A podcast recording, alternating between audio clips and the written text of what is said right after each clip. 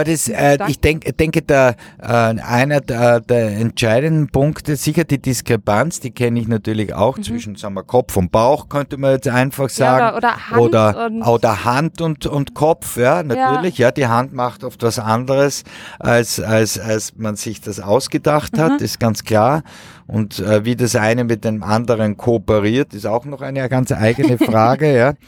Ähm, sicher, der entscheidende Punkt ist, glaube ich, dass man sich äh, in, innerhalb der Kunst manchmal auch von Dingen leiten lässt, die man in anderen Bereichen vielleicht weniger hat. Ja? Dazu mhm. gehört eben meines Erachtens die Wahrnehmung. Ja? ja. Wobei die Wahrnehmung äh, jetzt ein sehr umfassendes Feld ist. Es gibt ja unterschiedliche Wahrnehmungsebenen, könnte man sagen. Es gibt die, zum Beispiel die rein sinnliche Wahrnehmung, ja, da hat man, hätte man sozusagen mit sinnlichen Qualitäten zu tun, da wäre die Farbe mhm. äh, weiß, rot, blau und so weiter, was, was das Konkrete sozusagen.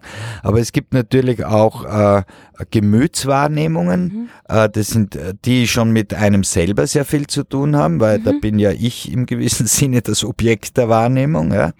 Äh, natürlich, welche Empfindung ich bei einer weißen Farbe habe oder bei einer roten Farbe habe, ja, wenn ich da eine Empfindung habe, wenn ich ein Gefühl dabei entwickle, mhm. wenn ich sogar eine Begeisterung dafür entwickeln kann mhm. oder drinnen plötzlich sogar äh, noch eine riesige Dimension sehen anfange, dann ist das natürlich eine innere Wahrnehmung.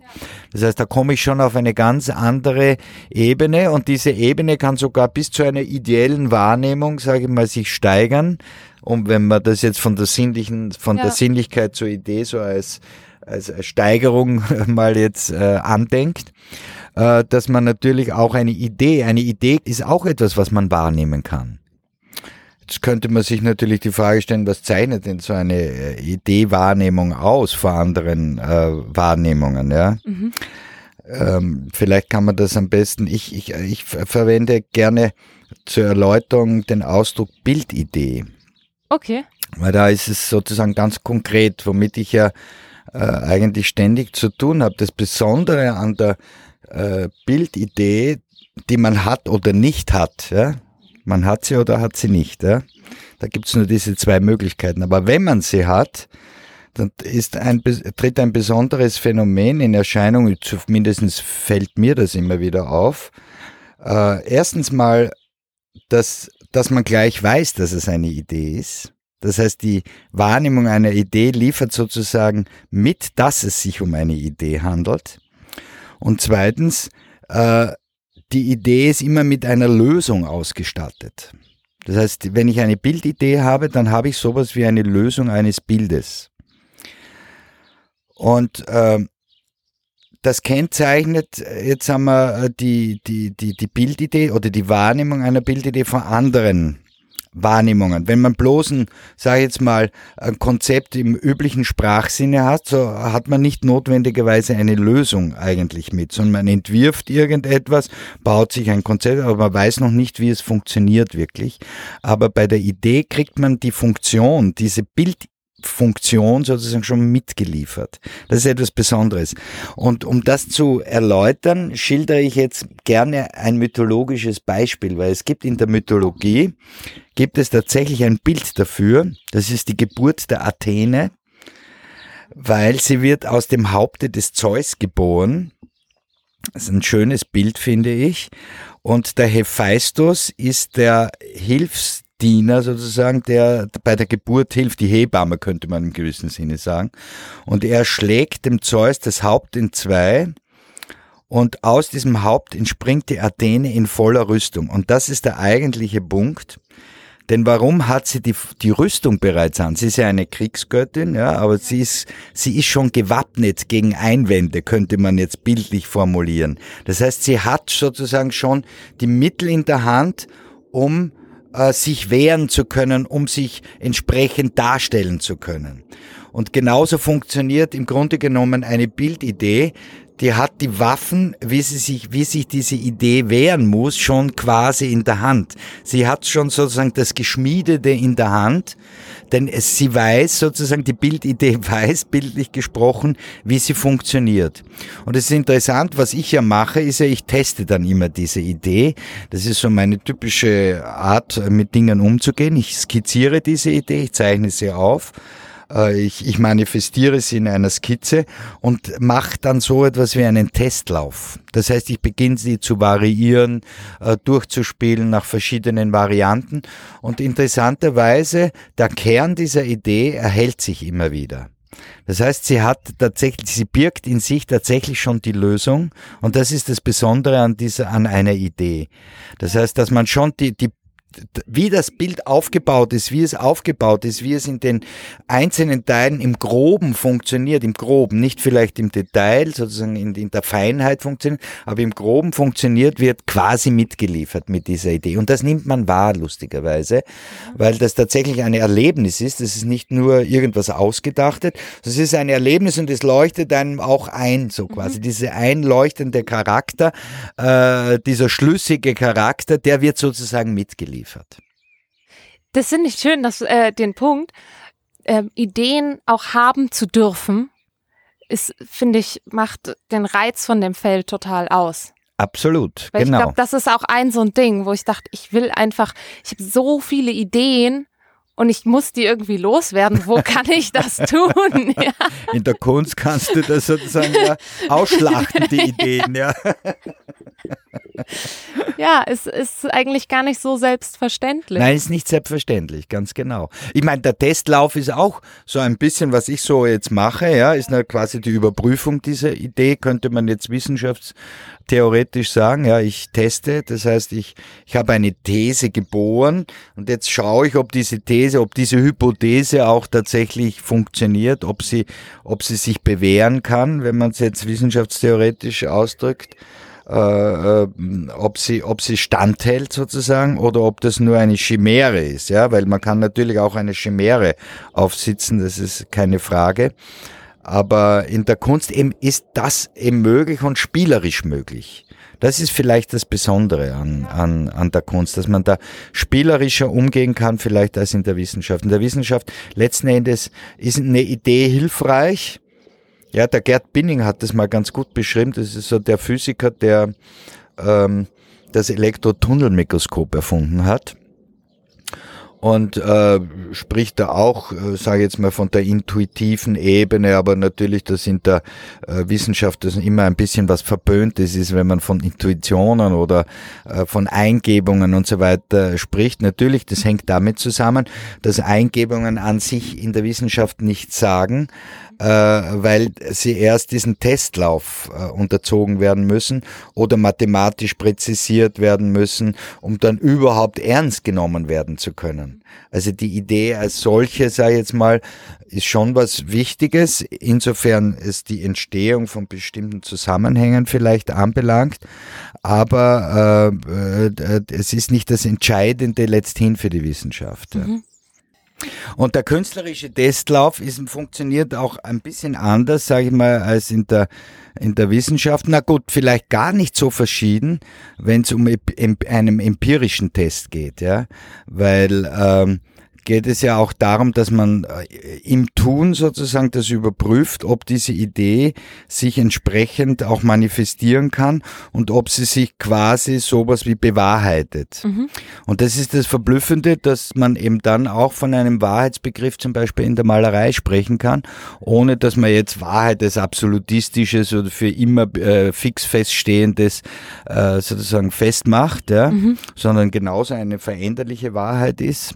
Aber äh, eine Idee muss sich sozusagen bewähren können und muss sozusagen auch etwas Gültiges in diesem Sinne haben, sonst äh, wird sie verworfen. Mhm. Mhm. Vielleicht kann man das äh, so diese mhm. dieses Thema ein bisschen ansteuern, ja. Insofern Kunst und Wissenschaft äh, sich durchaus da sozusagen ein bisschen verzahnen. Mhm. Ja, ja, ich finde halt, ähm, wie, wie, wie hast du das, also ich finde, wenn man, wenn man was Künstlerisches macht, dann sind es oft so kleine Schritte, also nicht immer, aber manchmal so Sachen, die, die einem auffallen, Beobachtungen, Ideen und, und man arbeitet dran, aber irgendwie gehört ja schon auch so ein bisschen Mut dazu, das auch zu vertreten. Das ist richtig. Wie hast du das so äh, Ideen, wahrgenommen deiner Ideen muss man natürlich, man braucht den Mut, was zu vertreten, vor allem wenn es um was Neues geht, ja. Oder um etwas geht, was die anderen zunächst äh, gar nicht gut finden, ja. Mhm. Ich würde sagen, das gehört zur künstlerischen Laufbahn irgendwie dazu. Man macht sicher vieles, was am Anfang andere überhaupt nicht interessant finden oder überhaupt nicht gut finden oder überhaupt noch nicht verstanden wird, ja, sagen wir mal so, ja. Das natürlich geht es der Wissenschaft, den Erfindern genauso, wie es mhm. Künstlern oder Künstlerinnen geht, dass man am Anfang Dinge macht, die einfach nicht verstanden werden. Obwohl man innerlich weiß, äh, dass das schon richtig ist, ja, mhm. was man macht. Ja. Also wenn man, ich glaube, in der Kunst wird man auch ein bisschen dazu aufgefordert, äh, auf, auf das zu hören, was in einem drinnen sozusagen äh, steckt und was einem, was man sich selber sozusagen sagt. Ja. Mhm. Ähm, in der Wissenschaft wird es vielleicht mehr objektiv, verobjektiviert und nach außen gestellt und mehr vielleicht in Frage gestellt. Weiß ich jetzt nicht. Wäre jetzt ein interessantes Thema, habe ich jetzt im Detail nicht so in, untersucht. Mhm. Aber in der Kunst, glaube ich, ist das unausweichlich. Ich muss ständig äh, mit mir Rücksprache halten. Ja.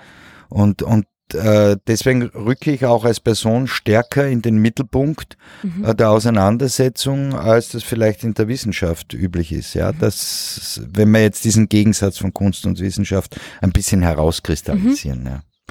Ähm, ich wollte noch auf einen anderen Punkt zu sprechen kommen, und zwar mhm äh, hast, du hast ja Malerei studiert, dann Philosophie und hast dann sehr bewusst die Entscheidung getroffen und gesagt, so jetzt gehe ich es an, ich werd, jetzt werde ich praktizierender Künstler. Maler, genau. Jetzt werde ich Maler. Ähm, und das fand ich total interessant. Mhm. Also. Ja, also das, das, kann, das kann ich auch kurz schildern, ja. ja, weil wie ich da also in Salzburg Philosophie äh, studiert habe, drei Jahre habe ich in Salzburg Philosophie studiert, äh, dann habe ich gemerkt aber, dass irgendwie äh, die Philosophie nicht mein Feld ist, wo ich mich jetzt beruflich hinbewegen möchte, obwohl ich hätte gute Chancen gehabt damals in Salzburg, äh, weil äh, mein damaliger Professor, der Professor Morscher, schon irgendwie auch gesehen hat, ja, also gut, der ist Künstler, der könnte sich mit der Ästhetik auseinandersetzen, das ist eh ein etwas unterbelichtetes Feld in der Philosophie. Ähm, hätte ich vielleicht durchaus Chancen gehabt, da hineinzurutschen, auch jetzt in diesen wissenschaftsphilosophischen Bereich, universitären Betrieb, aber hat mich irgendwie nicht so interessiert, muss ich sagen. Und was mir ähm, immer wieder aufgefallen ist äh, in Bezug auf die Philosophen, jetzt kommt so ein Kritikpunkt an den Philosophen, äh, der ist jetzt aber nicht böse gemeint oder so, sondern mehr als Feststellung gemeint. Ähm, was mir aufgefallen ist, die Philosophen haben sich meist ein unglaublich tolles Begriffsgerüst erarbeitet, über viele Jahre klarerweise und mit, äh, aus der Auseinandersetzung natürlich mit, mit, mit diesen vielen Begriffen, äh, die ihr Feld sozusagen, ohne dass es gar nicht geht, ohne die es gar nicht geht.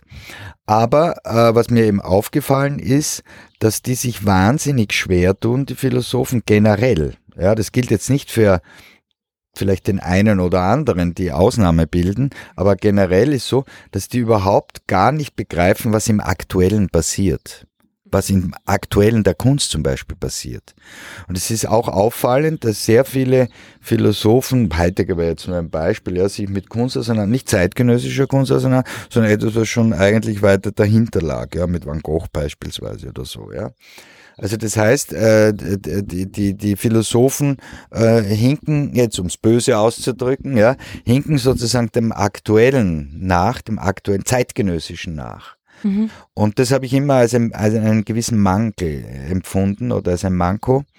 Ähm, weil äh, ich finde, das ist eine ganz wesentliche Voraussetzung, um Kunst wirklich ganz verstehen zu können, muss man tatsächlich in diesem aktuellen, in diesem Zeitgeschehen drinnen sein. Und die Eroberung seiner eigenen Zeit, ja, vielleicht sogar noch äh, die Eroberung etwas, was über die eigene Zeit in die Zukunft hinaus äh, geht, das ist für die Kunst, glaube ich, ein entscheidender Punkt. Und äh, deswegen äh, spreizt sich das vielleicht manchmal gerade so, die Theorie oder die Philosophie und die Kunst, weil auf der einen Seite muss man sozusagen eigentlich in der Zeit und über die Zeit hinaus in die Zukunft hinschauen, während die Philosophie äh, sehr oft in die Vergangenheit schaut und wie manches abgelaufen ist und wie man manches verbessern kann oder wie man manches zum Begriff bringen kann. Ja, mhm. jetzt könnte man sagen, okay, der Begriff ist etwas, äh, was sozusagen ähm, im gewissen Sinne schon diesen lebendigen Prozess äh, zum Erlähmen gebracht hat, weil man ja sozusagen etwas konkretisiert hat und alles, was man sich ein bisschen konkretisiert hat, bisschen klar gemacht hat sozusagen, äh, ist schon sozusagen bisschen auch vorbei. Mhm.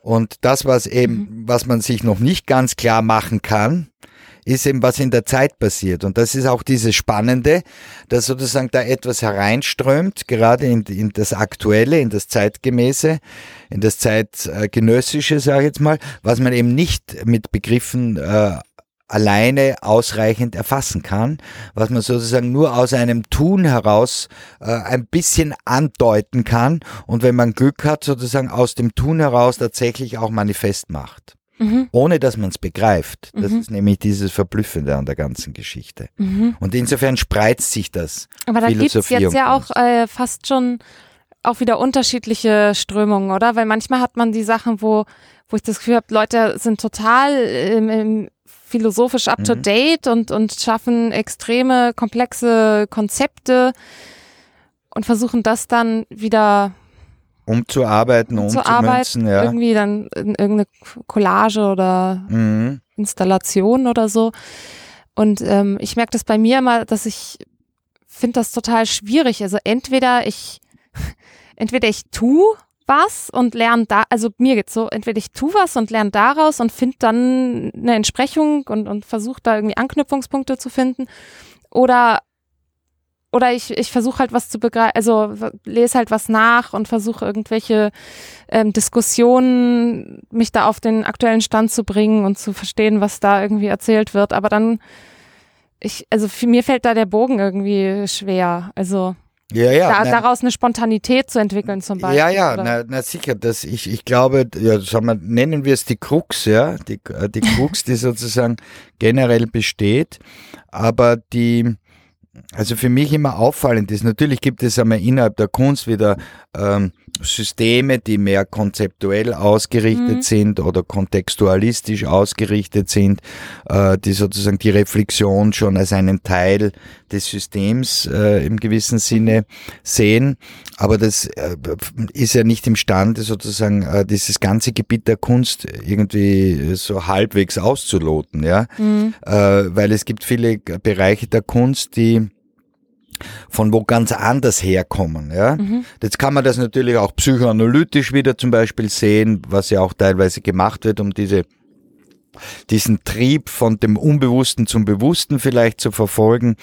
Ähm, das loten vielleicht andere Wissenschaften wieder aus. Aber natürlich sage ich jetzt mal so, die, die Kunst selber ähm, oder das, das Gebiet der Kunst oder die Produktion der Kunst lässt sich nicht vollkommen begrifflich sozusagen äh, äh durchleuchten, mhm. äh, weil immer Restbestände und ich würde sagen, der größte Teil ist sogar so, äh, dass es sich entzieht. Und aus diesem Entzug heraus entsteht natürlich eine Art Motivation, da äh, näher einzudringen, auch begrifflich natürlich näher mhm. einzudringen.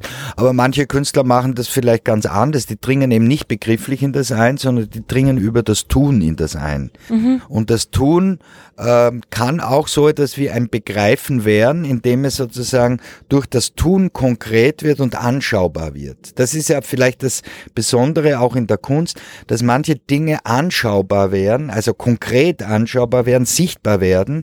Und das ist eigentlich auch so etwas wie einen Begriff schaffen, aber das ist eben ein Begriff, der sich äh, sozusagen vor den Augen auslebt. Ja. Mhm. Interessanterweise darum, äh, gefällt mir der Goethe manchmal so gut, ja, weil es gibt ja vom Goethe diesen Begriff des gegenständlichen Denkens. Mhm. Und den, den zwei nicht er erfunden hat, ich weiß jetzt nicht von wem er genau stammt, soweit ich mich erinnere, wurde es ihm geschrieben. Äh, auf jeden Fall äh, nimmt er den gleich in Beschlag, weil äh, dieser Begriff das ausdrückt, sehr gut ausdrückt, dass er eben mit den Dingen denkt und dass im Grunde genommen das, was sonst die, die, die, äh, was, so, äh, äh, was sonst Worte oder Begriffe ähm, die Rolle spielen, eben, dass ich sozusagen, ich denke mit Worten oder ich denke mit Begriffen, ja, dass hier die Dinge an diese Stelle treten. Mhm. Und das eben soll dieser Ausdruck gegenständliches Denken sozusagen äh, ansprechen. Und das, denke ich, ist wiederum etwas, was sehr typisch künstlerisch ist, ja. weil eben die Künstler mit den Dingen denken, ja, und fragen, was die Dinge selber sagen.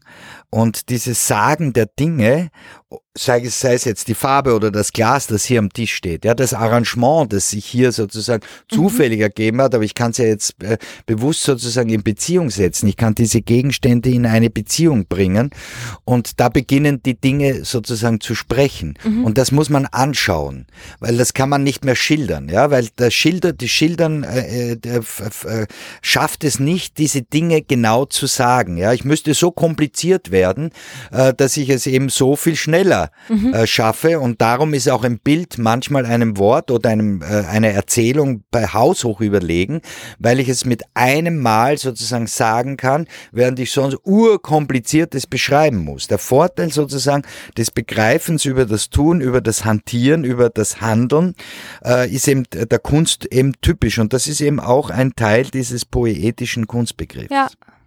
Und das ist der Vorteil, sage ich jetzt mal. Ja. ja. Und das sind wir als Künstler oder Künstlerinnen gewohnt, während die Philosophen es nur mit Worten und Begriffen in erster Linie zu tun haben und so quasi das äh, Begreifen, das gegenständliche Denken sozusagen eher äh, zurückstecken mhm. was einen gewissen Vorteil bringt, aber auch mhm. einen gewissen Nachteil schafft. Und wie bist du es dann angegangen? Also du hast dann gesagt, so, okay Leute, ich ver vertschüss mich, ich werde jetzt Künstler Also von meinen Eltern her wäre es klar gewesen, ich hätte müssen mein Philosophiestudium beenden, äh, meinen Doktor Film machen. Ich hätte, war, da hatte damals schon ein Thema, das mich irgendwie vielleicht beschäftigt hätte, die nächsten drei Jahre danach. Ja. ja. Ähm, meine, meinen Eltern wäre das total recht gewesen, ja. ja. wenn ich so einen konventionellen Beruf, aber gut, dann dachte ich mir so und so Philosophie, so und so nicht so konventionell, was kann man schon mal als Philosoph werden, mhm. ja. Äh, außerdem äh, war es für mich eigentlich nur eine Zwischenstation mhm. äh, und ich hatte ja nicht die Absicht, jetzt da ja so eine akademische Laufbahn innerhalb der Philosophie zu beschreiten und ich wusste auch, wenn ich jetzt nicht umschwenke, wenn ich mich nicht sozusagen auf die Kunst konzentriere, entgleitet mir die Kunst. Mhm. Und deswegen war dann auch gab es einen riesigen Streit mit meinen Eltern, weil die hatten ja mein Philosophiestudium bezahlt, ja. Mhm und haben jetzt gefordert, so quasi, jetzt musst du das zu Ende machen und so. Und ich habe gesagt, nein, nein, ich möchte jetzt eigentlich nach Wien und ein Atelier suchen und äh, mich auf die Malerei konzentrieren. Das war meinem Vater natürlich damals überhaupt nicht recht. Ja. Äh, meine Mutter hat das mit schweren Herzen nur entgegengenommen. Ja. Und ich habe gesagt, sie, das, für mich wäre es das Schönste, wenn sie mich noch ein, zwei Jahre unterstützen könnten, mhm. damit ich sozusagen da in die Kunst hineinwachsen kann. Und das, da gab es dann einen richtigen Streit und bald bald wäre es total zum Bruch gekommen zwischen meinen Eltern und mir. Ich hätte es auf jeden Fall durchgezogen, aber meine, meiner Mutter ist das zu verdanken, dass sie dann eingeschwenkt hat und äh, das Ganze beruhigt hat sozusagen und gesagt, okay, dann zahlen wir halt eben noch ein, zwei Jahre, ja. Und da konnte ich mir dann sozusagen das Atelier einrichten und mich sozusagen in Richtung Kunst bewegen, weil das war sozusagen die Entscheidung, die eben, da war ich so um die 26, 27, 26, glaube ich, ja, ähm, wo ich mich innerlich für eine Sache dann total entscheiden musste auch. Mhm. Weil ich konnte jetzt natürlich nicht beide Dinge parallel mehr machen, das wusste ich auch, ja, weil äh, wenn man sich auf Philosophie kommt, muss man auch, wenn man die, äh, dies schreibt, ja, muss man sich da zwei, drei Jahre reinknien, damit da das voll rauskommt. Und es war mir klar, wenn ich das mache, dann bin ich aus der Kunst mehr oder weniger draußen. Und eigentlich muss ich jetzt in die Kunst rein von meinem Alter her. Ich hatte es eh schon schwer, weil ich äh, aus der Schweiz kam, sozusagen ein Fremder hier in Österreich plötzlich war und schauen musste, dass ich in Wien, ich bin ja dann nach Wien übersiedelt, schauen musste, dass ich in Wien allmählich Fuß fasse mhm. als Künstler. Mhm. Das war nämlich am Anfang gar nicht so leicht. Weißt du was? ich finde, das nehmen wir als Cliffhanger. Habe ich gedacht, weil ich glaube, wir sind jetzt, wir haben uns jetzt so reingestürzt in diesen Kunstbegriff und ich habe das Gefühl, wenn man sich das anhört, dann ist man erstmal thematisch so, das, das reicht einem dann. Ja, klar. Und ich würde sagen, wir führen das ein andermal vor. Gerne. Und dann ähm, gucken wir uns an, wie du quasi von dem Gedanken das in die Tat umgesetzt hast und was dann passiert ist. Und dann schauen wir uns die Farben und das Atelier und, und so weiter okay. an. Okay, einverstanden. Ja, cool. Danke, dass du mitgemacht hast. Es war mir ein Vergnügen. Bei Folge 1, Machgeschichte mit Ingo Nussbaumer. Also es geht weiter. Okay.